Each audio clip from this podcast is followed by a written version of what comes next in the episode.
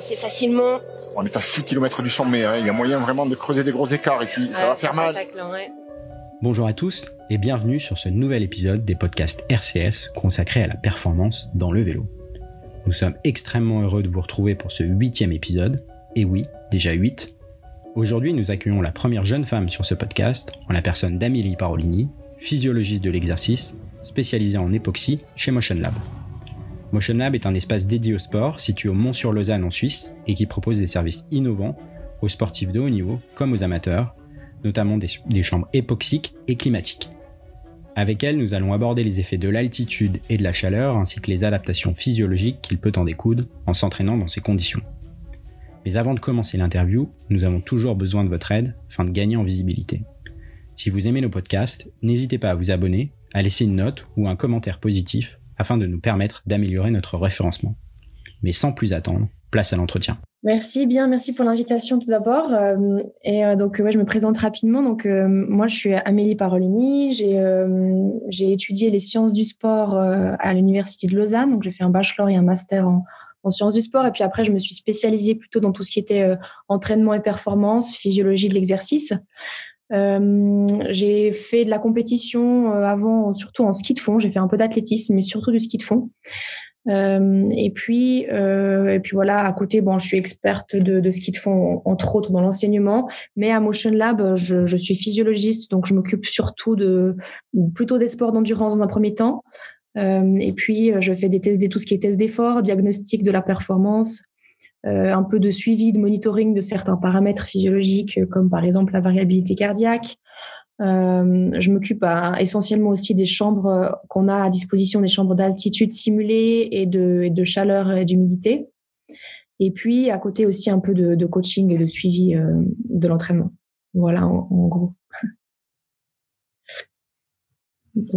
Est-ce que tu peux, hum, bah, on parle beaucoup, euh, on parle beaucoup de l'altitude, euh, notamment euh, en cyclisme et via bah, en fait les professionnels qui utilisent cette technique. ils font beaucoup de stages en altitude. il y a des, adaptations qui en découlent. Est-ce que déjà tu peux nous nous dire un peu quels sont quels sont les bénéfices qu'on peut retirer globalement d'un stage en altitude ou d'un stress lié à, un à, être placé dans un environnement où effectivement on, simule l'altitude.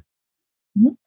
Alors aujourd'hui déjà, bon, c'est de plus en plus démocratisé d'utiliser l'altitude euh, dans les sports, surtout de performance de plus en plus.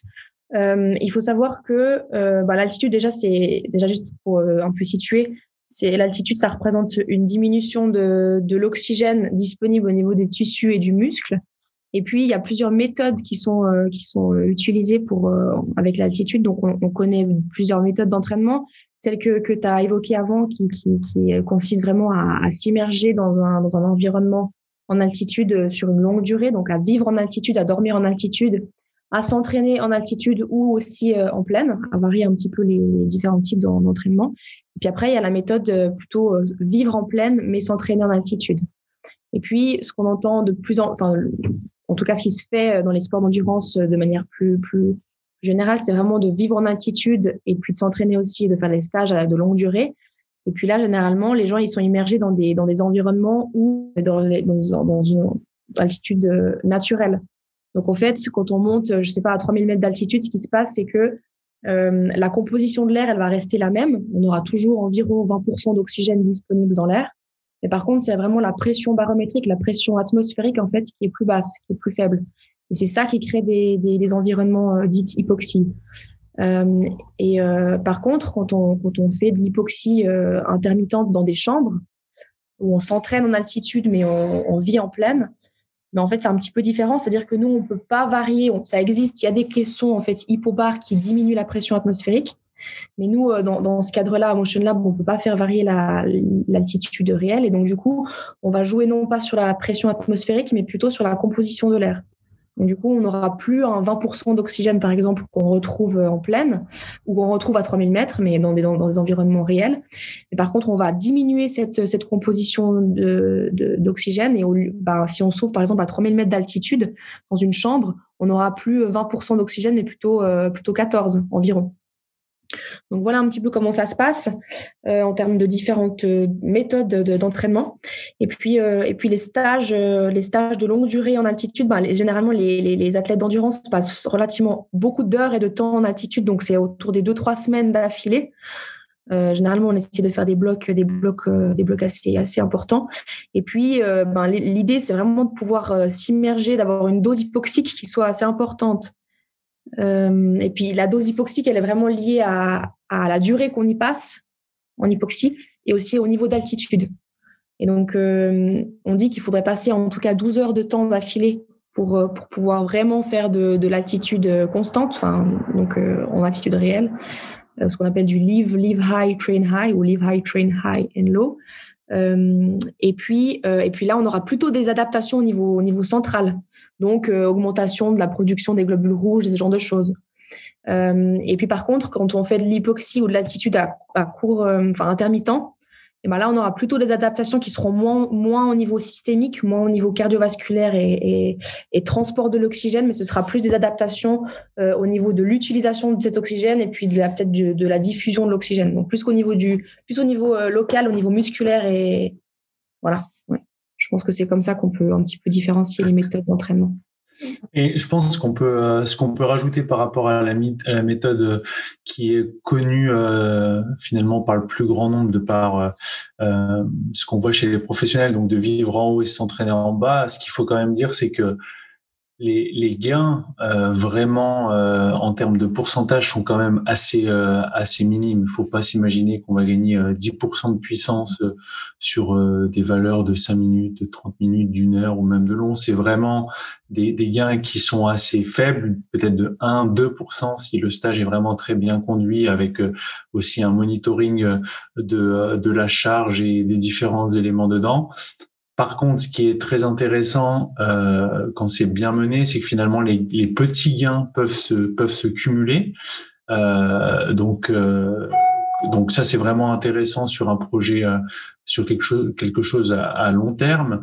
Et puis surtout, ce qui fait finalement beaucoup plus la, la différence dans, dans dans ces stages généralement chez les professionnels, c'est que finalement ils se retrouvent dans un cadre où ils sont isolés d'un peu l'environnement familial ou ou autres ou des, des dispersions qu'il peut y avoir, ils sont vraiment focus sur l'entraînement et généralement ça se retrouve. Euh, ces, ces, stages se font aussi euh, dans des euh, en montagne, en altitude, que ce soit euh, l'été à Livigno ou au volcan au TID ou alors en Sierra Nevada et du coup ils accumulent des dénivelés et puis finalement les, les bénéfices qu'on retrouve le plus sur les performances sont finalement plus liés à, à, au fait que que, que, que les athlètes sont vraiment entourés par un staff qui met peut-être plus le focus sur l'entraînement plus spécifique que finalement les effets de l'altitude euh, tout seul. Je sais pas du coup Amélie si tu es d'accord avec ça. En tout cas, c'est ce que les études montrent et je pense que c'est très important parce que le citer parce que il y a beaucoup d'athlètes, de, jeunes athlètes ou même de sportifs amateurs qui s'imaginent qu'en fait un stage en altitude va vont les, enfin font progresser euh, énormément, mais finalement c'est pas que ça. Et puis je pense aussi qu'il faut qu'un stage altitude il soit, il soit bien, bien conduit, bien mené et bien monitoré parce que le risque aussi de passer longtemps, enfin beaucoup de temps en altitude, euh, il y, a, des sportifs qui sont plus ou moins répondeurs à l'altitude. Donc il y en a qui vont avoir des adaptations positives, de, enfin, plus importantes, quand d'autres n'en auront presque pas. Donc ça dépend aussi de, de chaque de chaque athlète. C'est assez individuel en termes de réponse.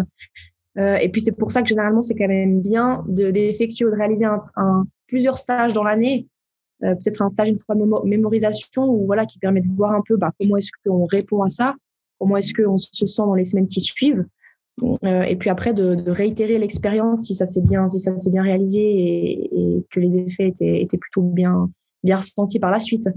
Euh, après, quand on, quand on est immergé quand même deux trois semaines en altitude, les premiers jours, on peut pas s'imaginer pouvoir directement faire des intensités, mener le mener le stage avec des séances qui sont qui sont les mêmes que si on était en pleine. Donc, il faut quand même euh, une semaine, cinq jours, euh, une semaine pour, s'acclimater d'abord dans un premier temps. Et puis, euh, les premières séances, elles sont quand même très basées sur, sur de la basse intensité avant de pouvoir commencer à mettre un peu, enfin, progressivement du spécifique, quoi. Et justement, Amélie, si on est, si on prend, alors, euh, on, va revenir après euh, sur le sujet euh, qui nous intéresse le plus sur l'attitude, le penchant, comme vous faites à Motion Lab sur finalement une exposition plus épisodique. Mais par rapport à ce que tu viens de dire, donc la phase un petit peu d'acclimatation, pour expliquer, est-ce que tu peux euh, juste nous expliquer voilà quels sont les indicateurs par rapport à la saturation, comment comment ça fonctionne, qu'est-ce que avec quoi on va monitorer et quels sont finalement les indicateurs qui passent au rouge ou pas forcément, dans quel euh, dans quel timing et quand il passe au vert un petit peu qu'est-ce qui qu'est-ce qui change comme ça on est on est assez euh, complet sur euh, sur ce sujet. Ouais, ouais. Bah déjà, je pense que quand on est alors il y a plusieurs choses à monitorer, mais c'est important de, de, prendre de relever des des paramètres qui sont plus subjectifs et avec liés avec des, des paramètres plus objectifs. Donc ça veut dire que euh, par exemple, il y a la qualité du sommeil. Donc, euh, les, nuits, elles sont quand même moins, moins agréables et, moins euh, profondes que, que, si on est en pleine. Donc, le sommeil est plus léger. Donc, les, premières, les premières nuits, on dort pas nécessairement très bien. Donc, c'est important quand même de, de, regarder que, voilà, que les, nuits, au début, c'est normal qu'elles se font peut-être pas de manière, de manière continue, de relever le, le, le ressenti au réveil de la qualité du sommeil, de la fatigue en général. Euh, et puis, on, regarde aussi la saturation. Alors, on peut la, on peut la mesurer en continu pendant le sommeil, si on le fait vraiment euh, de manière tip-top, etc. Puis, on a le matériel aussi à disposition. Donc, euh, saturomètre qu'on peut mettre au niveau du poignet, au niveau du, doigt. Enfin, ça dépend un peu quel, quel outil, donc, donc, quel outil on a. et puis, de regarder dans quelle mesure est-ce qu'on désature pendant le sommeil. Et puis, idéalement, bah, ce serait d'essayer de pas trop désaturer, savoir que quand on est au repos, en, pleine, on, a une saturation en oxygène qui est proche des 100%, c'est-à-dire que les globules rouges, sont capables de saturer presque le 100% des, de l'oxygène qui est disponible dans l'air. Euh, quand on se trouve à 3000 mètres d'altitude, on, sera plus déjà autour des 90%. 95%, 90%, ça dépend, des gens, mais voilà, donc on est déjà plus faible au repos. Puis après, pendant la nuit, bah, si ça descend, euh, si ça descend en dessous des 90%, bah, c'est des choses qu'il faut, qu'il faut un petit peu regarder sur le longitudinal, regarder un petit peu dans quelle mesure est-ce qu'on est capable de resaturer avec euh, avec les jours quoi. Et puis si dans, dans la si, si on voit que ça resature pas puis qu'il n'y a pas d'adaptation qui se qui se met en place euh, les jours qui suivent, ben c'est peut-être de voilà de, de, descendre de descendre et puis de de pas de pas enchaîner les, les, les, nuits à une trop haute à une trop haute altitude.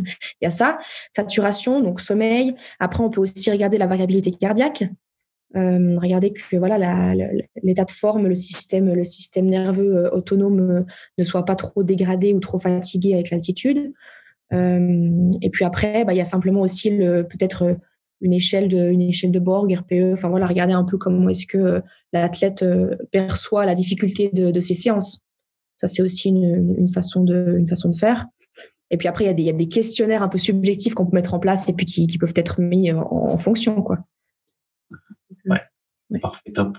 Très bien. Moi, après, du coup, peut-être pour être complet aussi, faut ajouter que finalement aussi avant le stage, il y a peut-être toute une, une, petite phase pendant deux trois jours où on doit quand même euh, déjà s'assurer que euh, au niveau euh, au niveau sanguin, on n'ait pas de carence, notamment en fer, etc., pour pouvoir monter en altitude sur une longue phase comme ça et être sûr d'avoir les adaptations. Et puis au niveau du volume et de l'intensité, juste à, à, baisser un tout petit peu pour pouvoir finalement être prêt à assimiler euh, la première phase euh, aiguë euh, qui va arriver.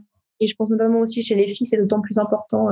moi, je, alors je le fais pas, je le fais pas, je suis pas médecin, mais mais je pense que c'est clairement très indiqué de faire une prise de soin avant de partir et d'office peut-être voilà refaire un petit peu le, stock de de faire surtout chez les filles avant de faire un stage de longue de longue durée quoi. Ok, top. Je sais pas toi Pierre Jean si tu as des questions avant de passer en j'avais une question. Euh, je suppose qu'en que ce soit en caisson simulée ou même en stage en altitude, euh, les athlètes, on va pas les faire monter à 3 4 000, etc. Bon, déjà, il y a des, il y a des, il peut y avoir des problèmes logistiques de monter à 4000 et de dormir là-haut, mais en même temps, il y a une, une altitude recommandée pour que justement il y ait un impact, mais en même temps euh, que ce soit pas trop, je suppose. Oui, ouais, mais alors après, encore une fois, ça dépend aussi de l'expérience euh, de l'athlète. S'il a déjà fait un stage avant, bah, on peut se permettre peut-être de le faire dormir un peu plus haut. Maintenant, si, si, l'athlète il a, il a aucune expérience en altitude, on va commencer un peu plus bas. Euh, par exemple, il y, a, il y a par exemple des stages d'entraînement, si je prends l'exemple de Font-Romeu, euh, où il y a quand même pas mal d'athlètes qui font leur stage là-bas. Là, c'est sauf erreur 1800 mètres d'altitude. Donc euh, typiquement les, les, les, novices entre guillemets qui viennent faire leur première leur premier stage là-bas, généralement on les fait dormir à altitude réelle, donc ils sont à 1800 mètres. Et puis après, petit à petit, euh, donc à partir de la première semaine ou voire la deuxième semaine, on peut augmenter l'altitude, mais généralement, ça monte rarement en dessus de, de 2500 mètres d'altitude. En tout cas, pour pour un premier stage, c'est déjà une altitude qui est assez qui est assez élevée parce que faut toujours trouver le bon ratio, la bonne balance entre entre la récupération euh, qui soit idéale quand même, le repos qui soit quand même qui est hyper important dans l'entraînement, c'est que que le, sommeil ça fait beaucoup. Donc euh, donc voilà, d'arriver à, avoir un bon compromis entre la qualité du sommeil et puis la dose hypoxique qu'on recherche quoi. Mais je pense que l'erreur serait de vouloir euh, charger en dose hypoxique en, dépit de, du, sommeil et des, capacités ou des, des, retours physiologiques de l'athlète. C'est clair. Et du coup, si on, on parle un peu plus de vous, votre approche chez Motion Lab et justement de, de l'approche euh, euh, hypoxique mais plus, euh, plus ponctuelle. donc, ce que je comprends, c'est qu'on. Enfin, l'idée, c'est de gagner en efficacité. C'est d'être plus efficace quand on, quand on est en altitude ou en tous les cas de mieux gérer la performance ou d'optimiser la performance quand on va monter en altitude. Mmh Ouais. En fait, on a plusieurs populations qui viennent en, hypoxie là dans nos chambres. Donc, euh, on a une chambre de, de, 70 mètres carrés, une plus petite de 40 mètres carrés, dans laquelle on peut aussi varier euh, l'humidité et la chaleur. Dans la plus grande chambre là, euh, donc les chambres, elles peuvent être montées jusqu'à 5800 mètres d'altitude. Donc, autant, enfin, on n'y va presque jamais aussi haut parce que finalement, la qualité après de, de la séance, elle est, elle est trop, trop faible pour que pour qu'il y ait un impact. Donc euh, généralement, les altitudes, elles se situent. Donc euh, encore une fois, si c'est plus du sport santé, on sera plus autour des 2500, des 2800 mètres. Et puis après, on peut monter jusqu'à voilà 4000 mètres d'altitude en fonction de l'intensité qu'on y met à l'intérieur. Mais euh, mais voilà, après les gens qui viennent à l'intérieur, c'est soit qu'ils ont envie de s'acclimater à un séjour en altitude ou à une ascension en, haute altitude, ou alors c'est des, des athlètes qui ont envie de bénéficier des, des, des bienfaits de l'altitude pour être plus performants en pleine ou alors encore une fois ben, des athlètes qui auraient une compétition en altitude euh, ou voilà et puis qui aimeraient en fait être plus performants euh, dans leur compétition qui, se ferait dans des dans mêmes dans les mêmes conditions finalement. On a un peu trois trois quatre types de d'objectifs ou de, de, de, de, clients quoi. Et après par rapport à ça, quels, finalement sont les sports où on retire le plus de bénéfices avec cette, euh, méthode entre les sports, les sportifs d'endurance, euh, les sports un peu plus explosifs euh, ouais. Bah, je pense que c'est quand même les, les sportifs d'endurance qui en bénéficient le plus parce que ben voilà tout, ce qui est apport utilisation de l'oxygène c'est quand même ces sports là qui, qui, qui, où ça, ça domine un petit, tout petit peu quand même. Après on est assez étonné puis peut-être on ne pense pas au premier abord mais tout ce qui est sport sport collectif où on a pas mal de de répétition de haute intensité sur des, des, périodes assez longues. Finalement, un match, ça dure, ça peut durer une heure et demie. Donc finalement, c'est assez long, même que pendant une heure et demie, on n'est pas, on n'est pas à, à 100% tout le long. Mais, euh, mais finalement, les hautes intensités, elles se répètent assez, assez souvent.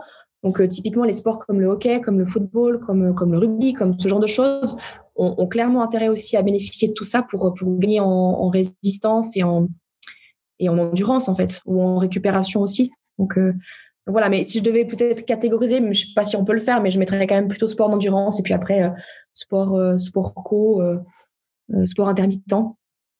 Et puis ouais. tout ce qui a besoin d'aérobie. voilà, de toute façon. Ouais. Mais après, on a quand même aussi des athlètes qui, qui font par exemple des, des sports de demi-fond ou des sports très très lactiques comme l'athlétisme sur du 400 mètres ou des choses comme ça, où finalement on a on a besoin d'avoir une tolérance lactique qui est importante et comme quand on est en altitude, ben, on va plus vite être en dette d'oxygène. Donc, on sera peut-être plus vite sur des, sur des filières euh, où on utilise du, des sucres, le, le filière glycolytique, aérobie, enfin voilà, lactique. Et donc, du coup, euh, on, on, va créer du lactate de manière plus rapide que si on faisait le même effort à l'extérieur. Donc, euh, les sports lactiques, ça a autant aussi, ça, on y retrouve aussi un intérêt finalement. Et euh, alors sur cette phase-là, c'est parfait que tu parles un petit peu de la filière glycolytique c'est que finalement, il y a des adaptations qui se font très rapidement sur cette euh, filière-là, euh, qui se désadaptent aussi assez rapidement. C'est quels sont les, les déjà un peu les, les protocoles? Combien de temps avant un objectif euh, on peut inclure, euh, on peut inclure euh, cet entraînement avec une exposition temporaire à l'altitude, un petit peu les protocoles et jusqu'à quand on peut espérer des, des bénéfices et, Et si tu as de par toi, enfin de par ton expérience, quelques quelques chiffres un peu clés sur des tests que vous avez pu réaliser euh, avant, après sur différents efforts, qu'est-ce que ça représente euh, vraiment comme comme gain? Euh, alors, bah, nous, ce qu'on préconise généralement, c'est si on a une compétition puis qu'on veut utiliser l'hypoxie pour, pour optimiser ses performances sur une compétition clé, sur un objectif précis, bah, c'est de, commencer un peu à, faire de l'hypoxie, je dirais, entre 4 à 6 semaines avant le avant l'événement. Ça dépend encore une fois combien de fois est-ce qu'on est capable de venir avant, enfin, dans la semaine et puis le nombre de séances qu'on arrive à mettre sur une semaine. Mais je dirais, ouais, entre 4 et 6 semaines à l'avance. Après, il faudrait en tout cas six semaines, euh, six, pardon, pas six semaines, six séances pour que, pour que les effets soient, soient quand même remarqués et, significatifs. Euh, et puis après, entre euh, une à trois séances par semaine. Donc, euh, donc généralement, ce qui se fait, les gens, ils arrivent à venir deux fois par semaine. Donc, euh, on les fait venir trois, quatre semaines avant un événement. et puis, si idéalement ils arrivent à venir deux fois, ben c'est top. Euh, et puis après, les, gains de l'hypoxie sont reportés dans les deux semaines qui suivent, deux, trois semaines. Après, on n'a pas des, chiffres euh, clairs et voilà, mais on dit que normalement deux, trois semaines après, après le bloc hypoxique, on, bénéficie quand même de, de, des effets euh, sur, sur la compétition ou sur, voilà, sur ce qu'on a prévu de faire dans, dans, les semaines qui suivent. Euh, après, ce qu'on y fait à l'intérieur, donc il faut savoir que, comme je l'ai dit avant, les, effets ils sont plutôt au niveau musculaire, au niveau cellulaire. Euh, on est peu de temps à l'intérieur et donc du coup c'est ou alors on fait de, de, de l'entraînement continu, donc de l'endurance de base, respecté en endurance de base pour éviter de se fatiguer euh, inutilement, ou alors on va plutôt partir sur des sur des efforts qui sont assez intenses et assez courts. Parce que quand on est en altitude il euh, faut savoir que les premiers ce qui se passe c'est que nous on a des récepteurs au niveau des carotides qui sont qui sont qui sont sensibles à ces à cette diminution en pression en oxygène. Donc les premières adaptations qu'on va mettre en place c'est que on va on va ventiler de manière plus importante. On va avoir un rythme cardiaque qui sera plus élevé parce que ben, notre organisme il va compenser un peu ce manque d'oxygène qui arrive au niveau du muscle pour compenser ce, cette diminution d'oxygène, nous on va on va devoir mettre en place des adaptations immédiates euh, au niveau au niveau ventilatoire, au niveau cardiovasculaire. Euh, et donc en fait, quand on fait des efforts, bah, déjà pour un pour un même effort, on aura une fréquence cardiaque qui sera plus élevée. Donc ça c'est quelque chose qu'il faut adapter aussi sur les séances continues. Puis après sur les séances à haute intensité, bah, si on a l'habitude de faire des, des fractionnés avec des ratios qui sont assez, enfin des, des, des pauses assez courtes, eh ben il faut se rendre compte aussi que la pause elle sera tout d'un coup plus demandante que que qu'en pleine. Euh, parce que ben il faut de, le laisser le temps dans un premier temps au muscle de, de refaire le stock ou de resaturer en, en, oxygène et puis ça ça lui prend plus de temps euh, au muscle donc c'est pour ça qu'il faut aussi un petit peu adapter le, le ratio des, des, efforts entre l'effort et la récupération qu'on qu'on décide de mettre de, de mettre et après les les, les les, séances qu'on qu'on fait, bah, c'est soit de la haute intensité sur du, des fractionnés assez courts. On va éviter de faire des, des séances au seuil ou des, ou des choses un tout petit peu entre deux parce que c'est vrai que ben, dans un premier temps, les effets, euh, les, bénéfices qu'on en, tire, ils sont, moindres. Et puis en plus, ça crée de la fatigue résiduelle qui est, plus importante et puis qui est finalement pas, pas, nécessaire. Donc euh, on va plutôt cibler des efforts un peu plus intenses et un peu plus courts. Euh, y a des, on fait beaucoup des, répétitions de sprint en hypoxie. Donc ça va être des, efforts qui sont euh, très intenses, euh, maximaux, maximal sur moins de 15 secondes avec des, des, temps de repos euh, généralement de moins de 30 secondes. Après, le, le temps d'effort et le temps de pause varie en fonction aussi de la discipline sportive. Euh, mais ça, c'est des, des, séances qui marchent assez bien, qui, qui, qui, qui boostent vraiment l'organisme et on a des retours vraiment pertinents et vraiment intéressants. Puis après, il y a aussi en dernier, en dernier, en dernier, enfin en troisième, c'est plutôt euh, la, la force ou la résistance en, en hypoxie. Donc faire des circuits, euh, des circuits de renforcement musculaire plutôt basés sur de l'endurance de force ou de l'hypertrophie. C'est là qu'on va en tirer le, le meilleur bénéfice. Voilà, donc je catégoriserai en trois choses de l'endurance, de la résistance, donc de la force et puis euh, de la haute intensité. Top. Je que c'est clair. Après, juste, euh, euh, par exemple, là, dans le modèle que tu, que tu exprimes, pour les gens qui ont finalement peu de, peu de disponibilité pour, pour s'entraîner et qui ont, par exemple, s'entraînent après le soir, c'est, on va dire, assez facilement imaginable de dire, OK, ben, sur euh, sur euh, sur euh, quatre cinq semaines je vais je vais deux fois par deux fois par semaine au lieu de faire mes séances à la maison je les fais euh, par exemple chez chez Motion Lab au centre euh, par exemple si on prend le cas d'athlètes qui se qui se préparent avec un volume un peu plus important Mhm. Est-ce que quelles seront quelles sont les, recommandations et comment finalement on peut imaginer euh, inclure ce, ces séances euh, spécifiques avec euh, dans, dans, des semaines où le volume est un peu plus important Est-ce que est-ce qu'on doit privilégier de venir euh, plutôt au cours d'une séance? On fait, euh, je sais pas, une heure et demie, deux heures, un petit peu comme tu parlais des sprints à répétition qui se font lors des stages en altitude, à la fin des sorties ou au cours des sorties, etc. Est-ce qu'on le fait au cours d'une sortie ou est-ce que c'est plus de le faire, on va dire, écarté d'une séance? Comment Est-ce que toi, tu as des, des recommandations et est-ce que tu avais déjà un peu expérimenter les, différentes façons de, faire euh, alors, bon, moi, donc, je pense que ouais, les gens qui ont beaucoup, beaucoup de séances dans la semaine, je, j'opterais plutôt pour essayer de faire un, plutôt un choix au sens où, voilà, peut-être les séances spécifiques qu'on ferait, euh, je sais pas, à PMA ou à haute intensité, hein, peut-être les remplacer par des séances de, de RSH ou de PMA en altitude, finalement et puis de voilà de de de d'essayer de, voilà de changer un petit peu la typologie puis euh, de le faire plutôt en, hypoxie. Ou alors de, de ben voilà de se dire ok maintenant j'ai une séance un peu spécifique que j'ai pas envie de louper parce que c'est du spécifique c'est d'allure de c'est du tempo ou je sais pas c'est c'est un petit peu du de l'entre deux ou alors là on se dit ok ben je viens faire euh, mon échauffement ou, mon, mon endurance à l'intérieur je fais ma séance spécifique dehors et puis je fais peut-être la récupération active à l'intérieur comme ça j'ai profité de faire tout ce qui était basse intensité à, dans, la salle en fait. Puis ma séance spécifique que, que j'ai envie de faire euh, euh, à l'intensité qui était prévue, ben je la fais plutôt dehors.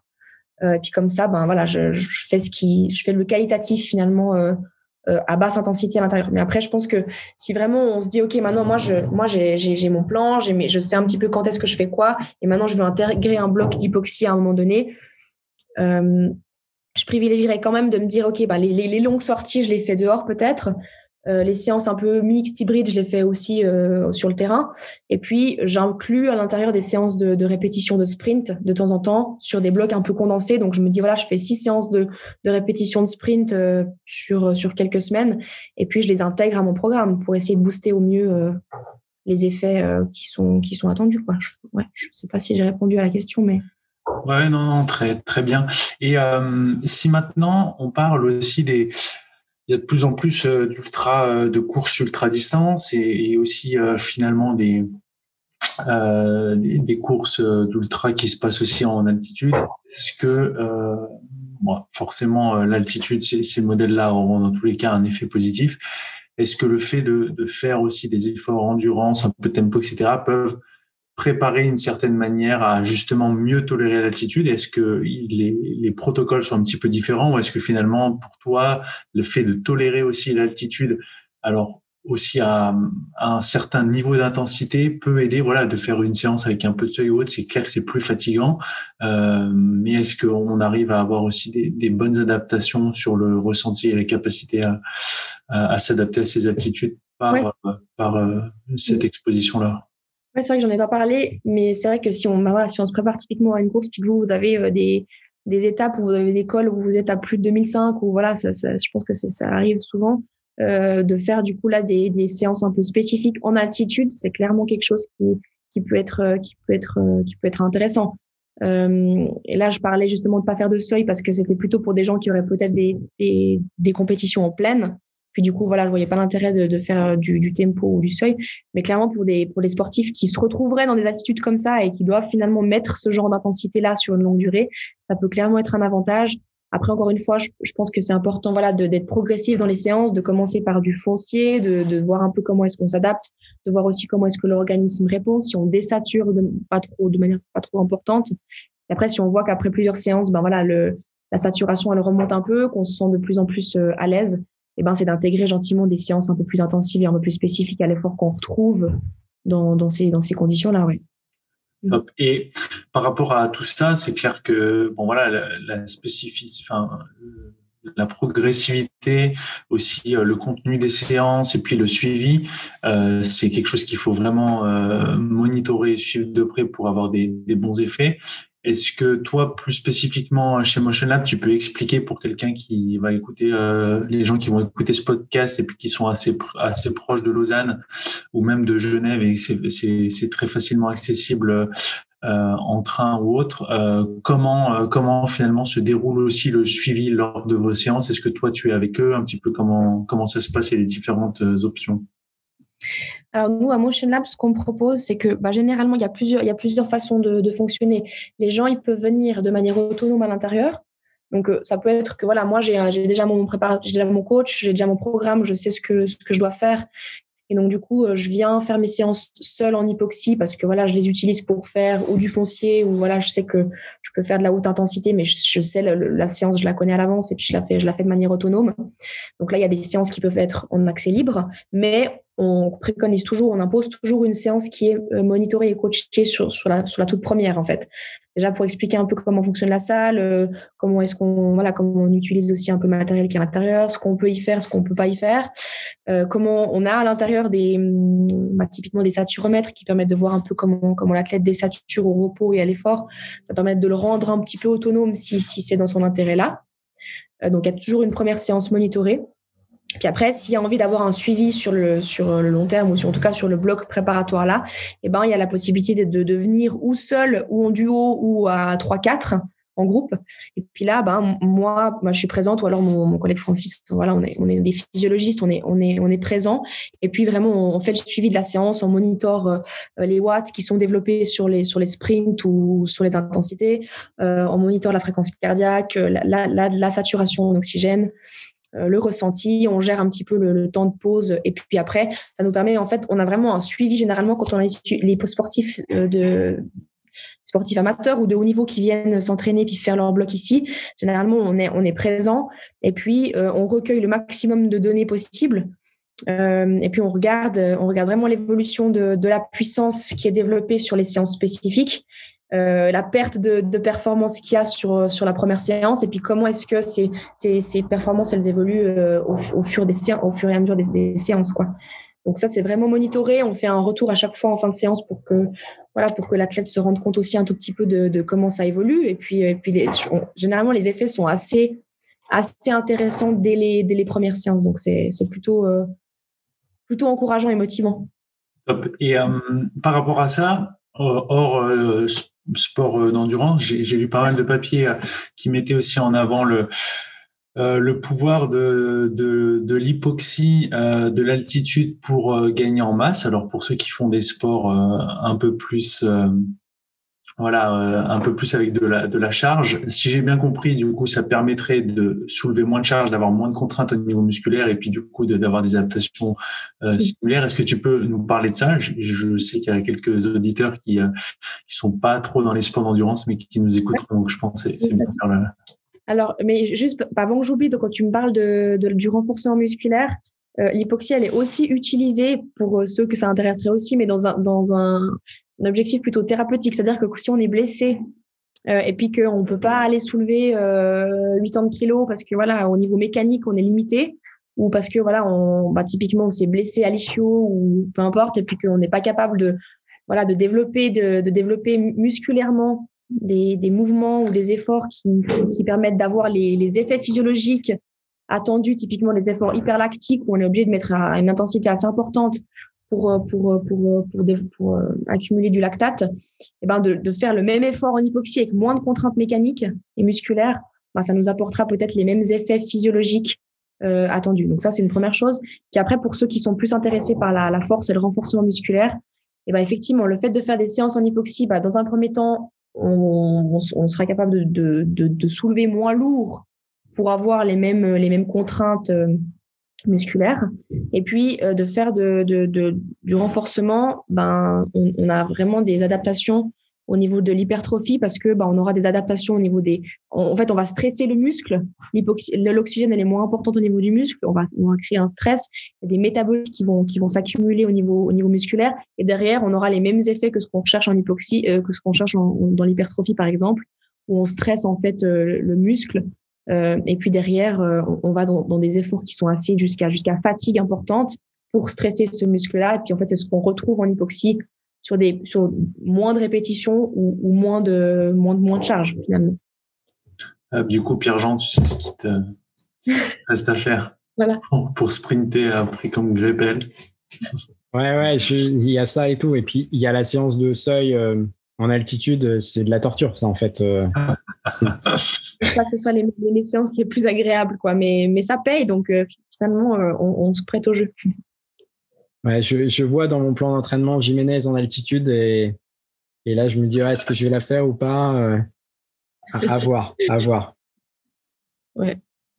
Et, et concrètement, si on est super concret, donc c'est des, des, salles qui sont préparées avec un home trainer, par exemple, ou déjà avec carrément le système, c'est-à-dire j'ai pas besoin d'emmener mon vélo, euh, j'arrive et j'ai déjà euh, tous les éléments qui sont prêts, c'est ça? Ouais, alors nous, on, met à disposition des ergomètres sur place, donc il y a juste à apporter ben, ses chaussures de, vélo et puis, euh, et puis son cuissard, quoi. Mais après, on a, les ergomètres à dispo. Et puis après, si jamais ben, vous avez votre propre home trainer, ben, il y a possibilité de le mettre dans la salle. Ça, c'est aussi une option en fonction un peu du confort ou de ce que vous avez envie de, de, retrouver dans la salle. Mais on, on, a clairement tout à disposition, ouais. Et pareil pour des, des triathlètes qui nous, qui nous écoutent, la même chose pour euh, la partie running. C'est-à-dire que je suppose qu'il y a des tapis de course. Euh. Oui, il y a des tapis de course, il y a des tapis de course qui sont motorisés, donc des tapis de course qu'on retrouve en salle de fitness ou euh, voilà, vous pouvez acheter dans le commerce. Mais il y a aussi des tapis non motorisés, donc un petit peu incurvés où c'est à nous de, de, voilà, par notre propre propulsion mécanique de, de générer de la, la, vitesse sur le tapis. Et ça, c'est aussi assez, assez intéressant ben, musculairement, je pense qu'au niveau, au niveau musculaire, on est, on est plus dans le, dans le mouvement qu'on retrouve sur le terrain. Et puis quand on fait des, des répétitions de sprint, par exemple, ben on utilise pas mal euh, ce genre de tapis-là parce que c'est, plus dur et les adaptations, elles sont, elles sont plus efficaces sur ce genre de tapis. Donc on dispose des deux, des deux modes de travail. Ah, super, très clair. Et, puis après, je euh, voulais peut-être. Pardon. Bah, non, non, bah, vas-y, vas-y, je t'en prie. Non, je voulais aussi peut-être rajouter que voilà, y y a, on a des retours euh, sur ces séances-là où les athlètes ils remarquent que voilà, ils ont ils ont gagné, euh, ils ont gagné dans, les séances, ils sont plus puissants aussi, ils sont plus résistants, ils résistent à la fatigue et puis euh, les, enfin l'épuisement, il, il, il arrive plus tard dans, dans, dans la séance finalement. Euh, mais on a aussi des retours étonnamment. C'est pas parce qu'on fait en fait des choses très intenses qu'on va améliorer nos, capacités sur des efforts intenses. C'est que le fait de faire des efforts très intenses, ça stresse le muscle, le muscle désature de manière très importante. Et derrière, on a des adaptations d'autant plus importantes au niveau euh, au niveau musculaire, donc euh, augmentation des mitochondries, augmentation du, réseau capillaire, enfin voilà, tout ce qui se passe au niveau musculaire et au niveau cellulaire est, est, est, euh, amélioré et optimisé. Et puis après, on retrouve en fait des bienfaits autant sur des séances d'endurance que sur la récupération. Donc, on a des, athlètes d'endurance qui sont venus faire uniquement des répétitions de sprint et puis que finalement, ils se sont rendus compte que sur les compétitions, ils étaient meilleurs sur, euh, bah, sur les longues distances, euh, plus que sur euh, peut-être la discipline qui était plus, plus lactique finalement. Alors que les, les attentes, elles, elles, se retrouvaient plus sur des, sur des efforts plus lactiques, mais finalement, on, on, on bénéficiait aussi de tout ça sur des efforts plus longs. Quoi. Top. Je sais pas, Pierre, Pierre Jean, si tu avais une, non, après, Enfin, ce qui serait intéressant, c'est que là, on a beaucoup parlé de, d'altitude. Il y avait aussi le volet euh, euh, plutôt euh, chaleur. Et là, là, c'était de comprendre un peu quelles étaient les adaptations attendues, peut-être aussi comprendre quelle est la différence, c'est-à-dire si je fais de l'altitude ou si je fais de la chaleur, qu'est-ce que je peux en, retirer et globalement comment ça se passe? Ouais. Alors bon, bah, la chaleur c'est c'est un petit peu différent, mais euh, nous, on, l'utilise beaucoup euh, pour, euh, pour de l'acclimatation, essentiellement. Quand il y a des compétitions qui sont, qui sont dans des environnements assez humides et chauds, ben, aujourd'hui, on ne peut pas se permettre d'aller sur une compétition si on n'est pas acclimaté. Quoi. Clairement, ça, on sait, c'est prouvé. Dans tous les cas, ça, ça diminue la, la perf. Euh, parce que bah voilà, en, chaleur, on se déshydrate, le, le, le, le, volume, le volume sanguin il est, plus faible, et puis du coup, pour compenser ça, on doit, on doit, le rythme cardiaque est plus important. Et puis finalement, quand on est déjà dans des efforts très importants où notre fréquence cardiaque, le stress cardiaque est important, si on lui implémente un stress supplémentaire, ben forcément que les, c'est musculairement puis au niveau des performances que qu'on va qu'on va qu'on va qu'on va être moins bon quoi. Donc du coup, on l'utilise clairement pour de l'acclimatation. Mais euh, donc voilà, ce qu'on fait généralement, c'est quand on a une compétition ou un événement euh, fixe dans l'année, ou voilà, on fait un petit peu un rétro-planning. Donc on va regarder un peu combien de semaines on a avant la compétition. généralement, euh, c'est assez important de faire un, bloc assez condensé où l'athlète ou la personne elle va venir euh, presque tous les jours ou un jour sur deux ou voilà de manière assez assez compacte faire la plupart le, maximum de ses entraînements possibles en chaleur. pour justement que l'organisme ben, s'acclimate au mieux. Là aussi, on, on d'autres paramètres. On va, on va, monitorer la température, on va monitorer aussi bah, la fréquence cardiaque, la, saturation aussi, euh, et puis aussi le, on peut aussi regarder la composition de de la sueur. Regarder dans quelle mesure est-ce que l'athlète en fait va perdre des électrolytes. Puis en fait, le fait de s'acclimater va lui permettre de de suer, mais de de retenir en fait les électrolytes de manière plus efficace et du coup d'être de moins être en perte de minéraux et ce genre de choses. Donc ça, c'est aussi quelque chose qu'on regarde. Euh, et puis en fait, dans, dans un premier temps, quelqu'un qui est pas acclimaté, c'est quelqu'un qui va suer plus tard. Donc, euh, il va mettre en place des, déclenchements de, sueur qui seront, plus tard dans le temps. Euh, il va y avoir une température corporelle qui va monter de manière plus importante du coup. Euh, et puis, il va perdre aussi pas mal d'électrolytes. Et puis, donc, du coup, de s'acclimater, ça va lui permettre déjà de mettre en place un système d'évacuation, de, de thermorégulation qui sera plus, plus, plus précoce. Donc, il va suer plus, plus, plus tôt et puis peut-être de manière plus importante en essayant de retenir ces, électrolytes de manière plus importante aussi. Donc du coup, sa, sa, sa, température corporelle sera plus, plus faible ou en tout cas va réussir à être un peu plus stable. Et puis on aura des fréquences cardiaques qui seront aussi un peu, un peu plus, plus basses. Et puis du coup, ça nous permet nous de pousser plus l'organisme dans ses retranchements, dans les efforts qui sont qui sont plus intenses. Donc du coup, généralement, ce qu'on propose, ben voilà, c'est de faire des, des blocs de préparation euh, quatre semaines, quatre à six semaines avant. Ça dépend, tout dépend aussi de, de la disponibilité, du planning, des, des besoins de l'athlète et puis aussi de, de sa tolérance à la chaleur. Il y en a qui sont qui sont moins tolérants que d'autres. Donc, donc, en fonction de, de la tolérance de, de l'athlète, on, on, met en place un, un, un programme d'acclimatation euh, plus plus ou moins strict, quoi, finalement. Et puis après, ben, c'est de venir, euh, de venir voilà, régulièrement euh, dans, des, dans des, espèces de petites piqûres de rappel assez fréquents avant l'événement euh, pour, pour, voilà, pour qu'ils soient acclimatés au mieux durant, durant le, jour J. Quoi. Et peut-être par rapport à ça, il y a pas mal d'études et puis une étude qui avait été, euh, je sais plus le mais qui avait prouvé aussi que euh, le fait de l'acclimatation et l'expo, enfin l'entraînement avec une exposition intense à, à, la chaleur donnait aussi vraiment des, des effets euh, mhm. très positif sur du sur du court terme, sur des efforts qui étaient aussi dans dans des températures euh, normales. Normales, ouais. Parce que en fait, 15-20 degrés euh, et qui crée vraiment une augmentation du volume plasmatique, enfin plein plein de choses vraiment très intéressantes. Et euh, ouais, je sais pas si. Ça c'est clair. J'ai dit qu'on l'utilisait plutôt pour de l'acclimatation. On l'utilise honnêtement peu pour pour de la préparation en fait. Mais c'est clair que de s'entraîner dans le chaud, ça va clairement booster notre notre notre volume plasmatique. Et dans ce sens-là, du coup, on, est on est plus efficace. Quoi. On, on a un apport euh, on a un apport euh, au niveau cardiovasculaire qui est qui est optimisé. Et pour le transport de l'oxygène, ben c'est clairement clairement avantageux aussi quoi.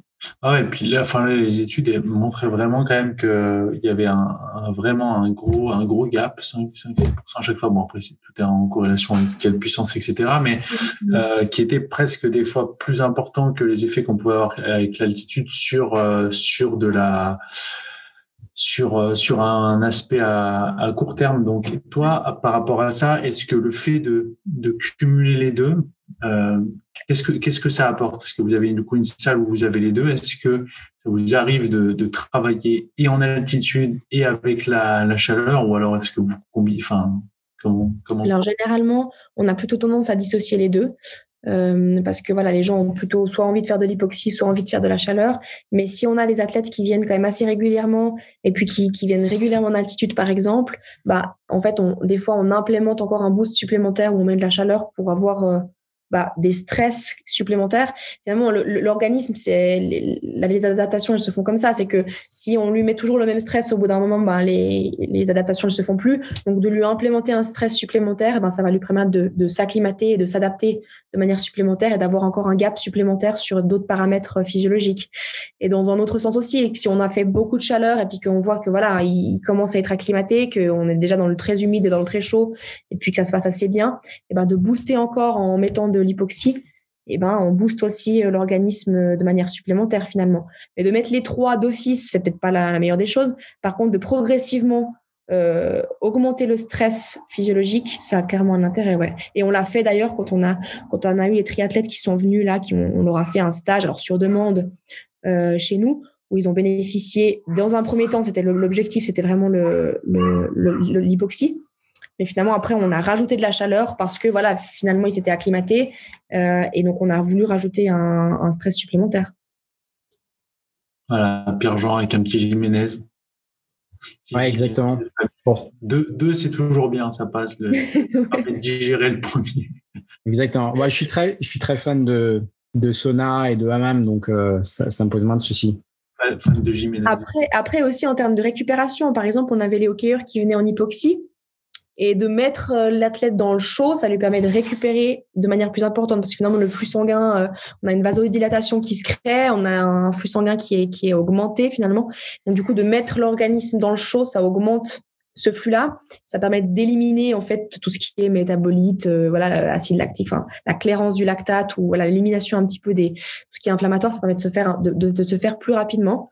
Et donc du coup, on a eu fait aussi des séances euh, très intenses en hypoxie, où après on plaçait les athlètes dans le chaud pour la récup, pour optimiser ça, puis pour pouvoir enchaîner plus de répétitions ou plus de séries dans l'hypoxie. Ça c'est aussi une, une façon de fonctionner. Et et est-ce que euh, c'est aussi utilisé ou ça pourrait être utilisé sur de la euh, sur des blessures, des traitements de blessures, c'est-à-dire des gens qui reprennent l'entraînement, mais sur lequel, euh, pareil, on a, on, veut travailler la régénération. Est-ce que ça, ça pourrait être intéressant? Clairement, oui, ouais, ça c'est, c'est clairement, c'est comme je disais pour pour l'hypoxie ou pour la chaleur, finalement de, de, mettre un stress supplémentaire physiologique permet de diminuer les contraintes ou les stress mécaniques.